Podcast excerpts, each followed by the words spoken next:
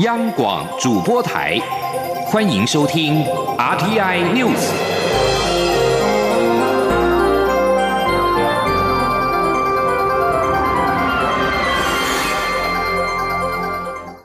欢迎收听这节央广主播台提供给您的 RTI News，我是陈子华。在新闻一开始，我们来关心台风的消息。中央气象局在晚上八点三十分的时候发布了第十八号轻度台风米塔的海上、陆上台风警报。米塔台风在晚上九点的中心位置是在台北的东南方大约六百公里的海面上，以每小时二十一公里的速度向西北进行。预测在明天晚上八点的中心位置在台北的东方大约九十公里的海面上。而根据最新的七项资料显示，米塔台风在过去三小时强度略微增强，暴风圈稍微扩大。它的暴风圈正逐渐接近台湾东半部海面，对宜兰花莲、台东将构成威胁。气象局前记者谢昌明表示，预测米塔台风在未来会以比较快的速度先朝向西北方向移动。而受外围环流影响，沿海的风浪跟降雨会逐渐的增强。到了明天下午到后天清晨是暴风圈最接近台湾的时候，沿海的风浪跟降雨也会更加明显。而预计北部、东北部是强降雨的热区，将会出现豪雨等级以上的降雨。另外，在今天到十月二号适逢大潮，又受到台风影响，台湾中部以北以及东北部以及东部沿海低洼地区也需严防淹水。香港歌手何韵诗来台参加在台北举行的“九二九撑港反集权台港大游行”，在受访的时候被泼红漆。蔡英文总统在下午受访时表示，一定会严办，千万不要挑战台湾的民主法治。记者欧阳梦平的报道。香港歌手何韵诗二十九号下午在游行前受访时，遭到疑似统派人士泼洒红漆，两名嫌犯立即遭到警方逮捕。警政署也宣誓将组成专案小组严查严办。在台中出席中部工业区后援会成立大会的蔡英文总统被问到此事时，表示一定会严办，不要挑战台湾的民主法治。他说。我们一定会严办哈。那民主社会哦，可以有不同的意见，但是绝对不能有这样的行为嘛哈。千万不要挑战台湾的民主法治。在事件发生后，蔡总统也在脸书贴文表示，最近在台湾陆续发生声援香港的请愿活动，受到中国籍人士暴力滋扰的情况。他要再次严正的说，这里是自由文明的土地，不是集权四行的地盘，不要试图挑战台湾的民主法治，我们也不会允许这样的行为继续在台湾发生。总统表示，在游行中蓄意挑衅破坏、施行暴力的人已经被警方逮捕，随即要。移送司法侦办，依法严惩，请务必严肃看待我们守护台湾民主的意志与决心。中央广播电台记者欧阳梦平在台北采访报道。而何韵诗也在立委林长佐的陪同之下举行了记者会，他表示不会因为红色恐怖就放弃追求民主。记者陈林信宏的报道。九二九台港大游行二十九号在台北登场，但却发生几起冲突事件。主办单位表示，游行还未开始前就有亲中人士乱场，且一早在群贤楼召开行前记者会后，即有挺中团体在立法院正门口挂上“台湾支持香港等于玩火自焚”等布条，也有活动志工遭人跟踪试图攻击，所幸都没有人受伤。不过，香港歌手何韵诗在游行集会前大约下午两点四十五分时接受。媒体联访，却遭到泼红漆袭击。除了联访一度中断，现场媒体也遭到波及，并引发一阵惊呼。不过何韵诗随即整理好心情，谴责这样的行为。何韵诗说：“这个很明显可以看到，这种亲中人士他们的非常低低质的一个一个指数。那我们在香港其实每一天都。”在面对这样子的一个呃威胁，我们的安全，其实，在呃我们的香港很多的呃社会运动的人士，其实每一天都在面对这这种状况。那我觉得这个其实呃就很明显，就是就是一个一个打压跟一个呃恐吓。那呃我我觉得这个其实就你可以很明显的看得到。那呃对。这个这个，我觉得香港人面对这种状况是不会退下的。何韵诗随后也在下午五点，在立委林长佐以及主办单位的陪同下举行记者会。林长佐表示，据了解，袭击者有大陈岛统促党相关背景。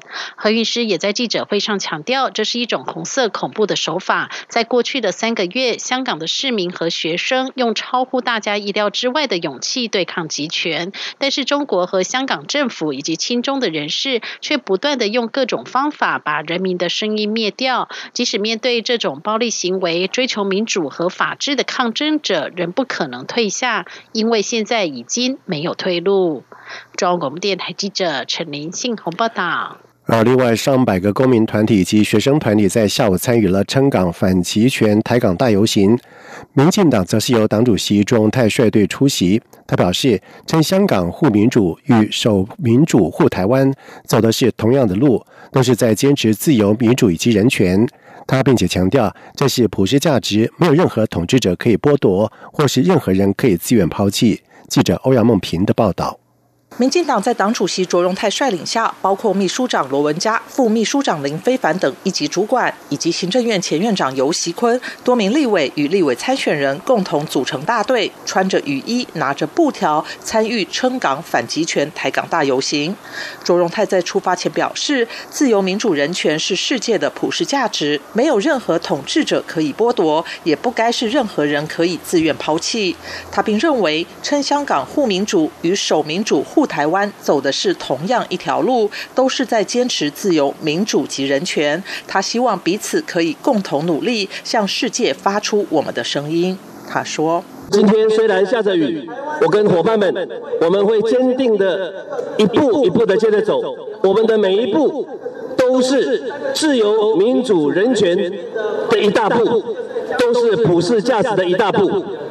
希望撑香港护民主。”守民主护台湾，我们共同的努力，彼此加油。我们有一样的目标，所以我们有一样的力量。我们互相的连结，向世界发出我们的声音。卓荣泰并表示，最近台湾发生几起相关暴力事件，这非常不应该。他强调，台湾是一个可以让人民自由表达意愿的国家，台湾政府是一个会保障人民合法权利的政府，这点与中国不同，也与中国统治的地方不同。因此，他鼓励警方要以公权力给予人民信心。中央广播电台记者欧阳梦平在台北采访报道。台北市长柯文哲在今天南下到高雄，媒体询问他是否会把红海创办人郭台铭列为民众党不分区立委第一名。对此，柯文哲表示，如果郭台铭愿意，求之不得。他说：“我如果他愿意，他求之不得。我也是这样的。如果如果郭董愿意，但我们的不分区，不过不过老实讲，我要先查一下，就是说我们不会去勉强人家这样入党干嘛。我是不晓得那个说不分区一定要党籍。”还是不用这个，这个我只有做昨天要查，我都还不晓得，应该问一下幕僚。而不过，根据选举罢免法的规定，政党登记的全国不分区立法委员选举候选人，因为该政党党员。而郭台铭办公室随后也回应表示，这纯属记者随机提问之下的回答，并不是双方讨论之后的结果。而至于未来是否会有郭家军加入柯文哲的民众党，并且担任不分区立委，还需要从长计议。全国首创的桃园青少年影像培训营今天在桃园光影电影馆举办了第二届的成果发表会，并且颁发结业证书。有将近六十位的学员完成了二十一部纪录短片，探讨亲情、友情、教育或者是义工等议题，题材多元。不少的片子都令人笑中带泪，充满展现年轻人的影像力量。记者江昭伦的报道。阿妈就是一个。一直照顾的人，但是我对他就是很爱他，但是没有不知道怎么表达出来。然后这一次回去拍他，就会觉得，阿妈很辛苦。就读桃园东兴国中的郭子玉，在成果发表会上哽咽的分享，他为何将纪录片主题锁定在阿妈的心路历程。这部名为《阿妈说》的纪录短片，也是二零一九桃园青少年影像培训营发表的二十一部成果影片之一。去年首次举办的桃园青少年影像培训营，今年迈入第二届，采免费招生方式，吸引各国高中普通科及影音设计相关学科学生报名参加。在桃园光影电影馆艺术总监吴以峰及团队的带领下，五十多位学员们利用整整两个月暑假期间，从认识何为纪录片、如何拍摄纪录片，再经过讨论提案到剪接等训练，完成了他们人生首次的纪录片创作。尽管出自青少年之手，但影片内容仍可看出年轻一代对于捕捉不同议题的观点与纯粹的情感。例如，寻找美洲记录了寻找合唱老师美洲的过程，表达这位老师对学生的影响力。内容有趣，且展现师生之间深厚默契情谊，幽默又温暖。也有学员将镜头回望外籍移工或自己身上。学员邱志芬则用绿豆汤破题，表达对刚过世阿妈的思念。邱志芬说。用一些跟阿妈以前的东西去带出我对阿妈的思念，这样就是会，就是会让你去想到以前的事情，然后原本好像都忘记事情，然后都被重新挖掘出来，这样。原本就对影像有兴趣的王宣慧，因为这次培训营的经验，对纪录片产生了更大的兴趣。王宣辉说：“让我们觉得说，哦，那人生生活中的东西，这些都可以拍成纪录片，那个东西都可以当题材。然后你要怎么样去想啊，结构啊，对啊，这些都懂很多。